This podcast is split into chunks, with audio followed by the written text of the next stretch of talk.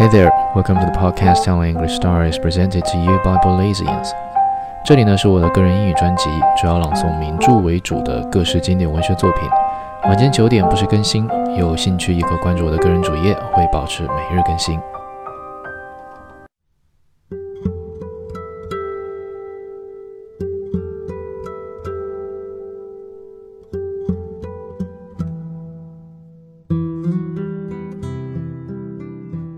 Moon and Sixpence, Volume 57. At that moment, we were interrupted by the appearance of Madame Coutras, who had been paying visits.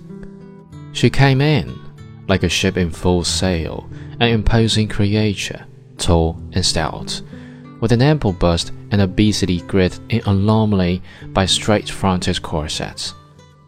She had a bold hooked nose and three chins. She held herself upright.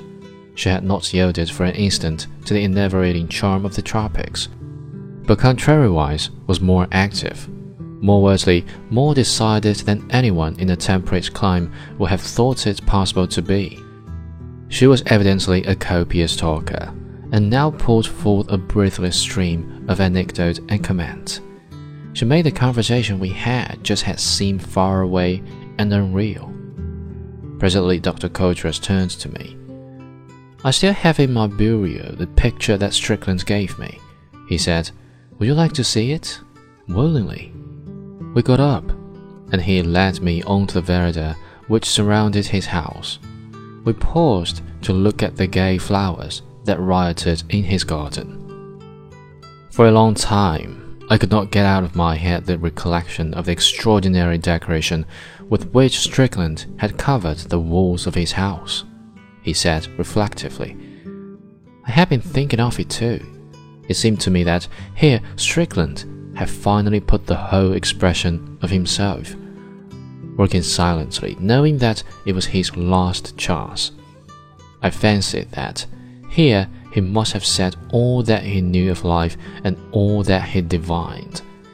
And I fancied that perhaps here he had at last found peace. The demon which possessed him was exorcised at last, and with the completion of the work for which all his life had been a painful preparation, rest descended on his remote and tortured soul. He was willing to die, for he had fulfilled his purpose. What was the subject? I asked it. I scarcely know. It was strange and fantastic.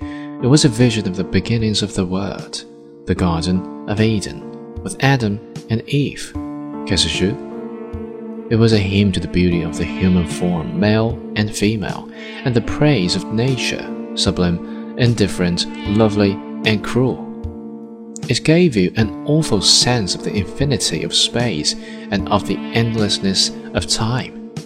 Because he painted the trees I see about me every day the coconuts, the banyans, the flamboyants, the alligator pears I have seen them ever since differently, as though there were in them a spirit and a mystery which I am ever on the point of seizing and which forever escapes me.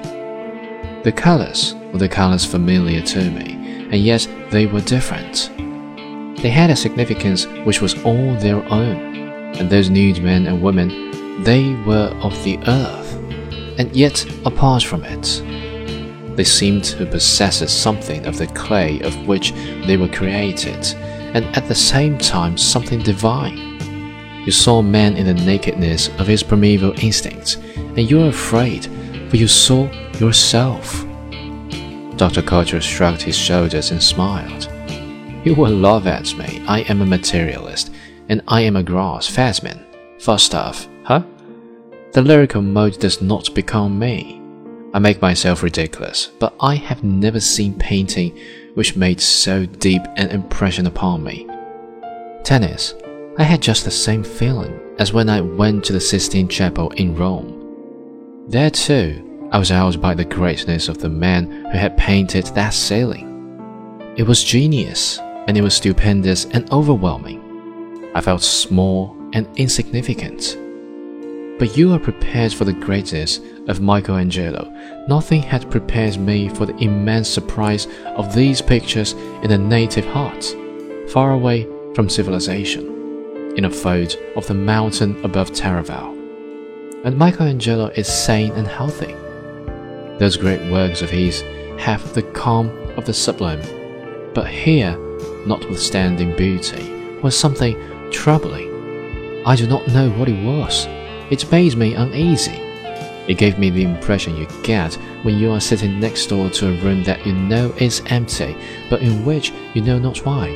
You have a dreadful consciousness that notwithstanding there is someone. You scold yourself, you know it is only your nerves, and yet, and yet, in a little while, it is impossible to resist the terror that seizes you, and you are helpless in the clutch of an unseen horror. Yes, I confess I was not altogether sorry when I heard that those strange masterpieces had been destroyed. Destroyed? I cried. Maui, did you not know? How should I know?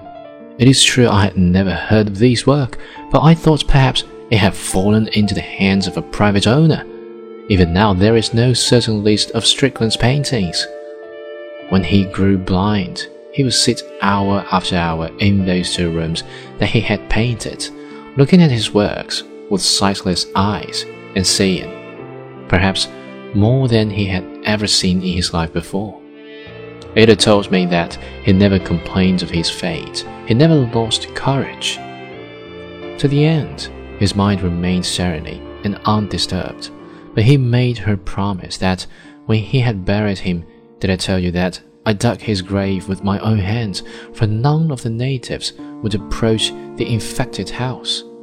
And we buried him. She and I, sewn up in three pareos joined together under the mango tree.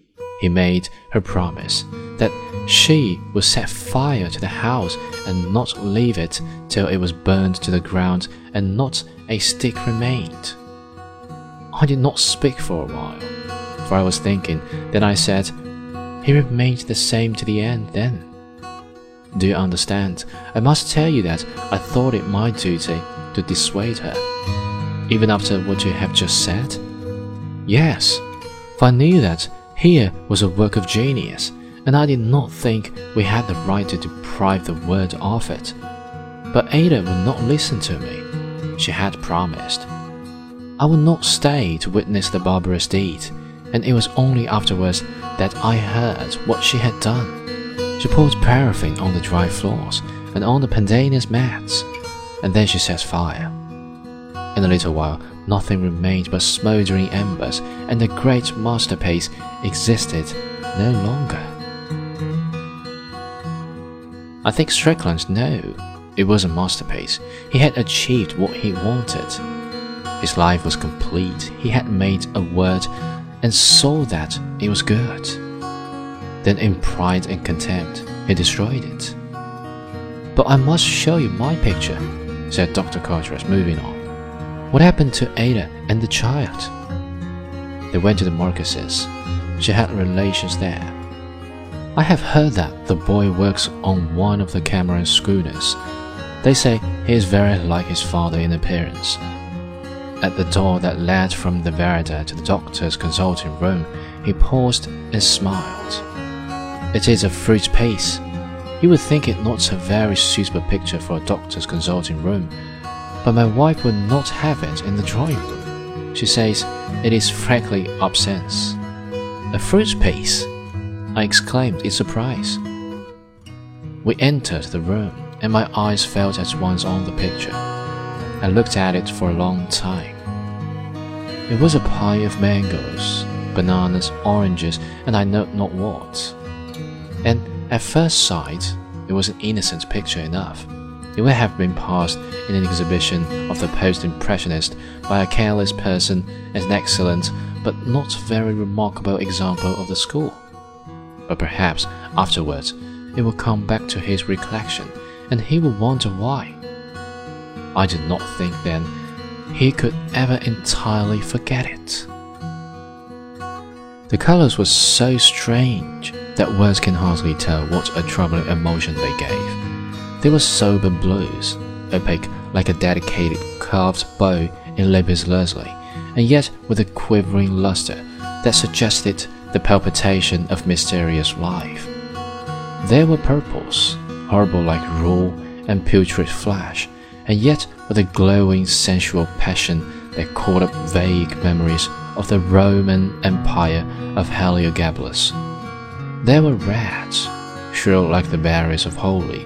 One thought of Christmas in England, and the snow, the good cheer, and the pleasure of children. And yet by some magic softened till they had the swooning tenderness of a dove's breast. There were deep yellows that died within a natural passion into a green as fragrant as the spring and as pure as the sparkling water of a mountain brook. Who can tell what anguished fancy made these fruits? They belonged to a Polynesian garden of the Hesperides. There was something strangely alive in them, as though they were created in a stage of the earth's dark history when things were not irrevocably fixed to their forms. They were extravagantly luxurious. They were heavy with tropical odors. They seemed to possess a sober passion of their own.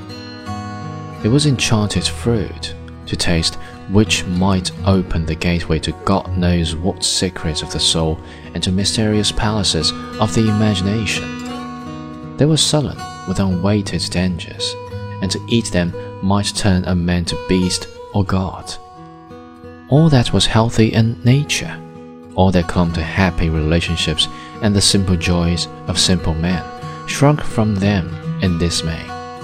And yet a fearful attraction was in them, and like the fruit on the tree of the knowledge of good and evil, they were terrible with the possibilities of the unknown. At last, I turned away. I felt that Strickland had kept his secret to the grave. Voyons, honey, mon ami, came the loud, cheerful voice of Madame Coutras. What are you doing all this time? Here are the aperitifs asked Monsieur if he would not drink a little glass of quinquina Dubonnet. Volontaires, madame, I said, going out onto the veranda. The spell was broken.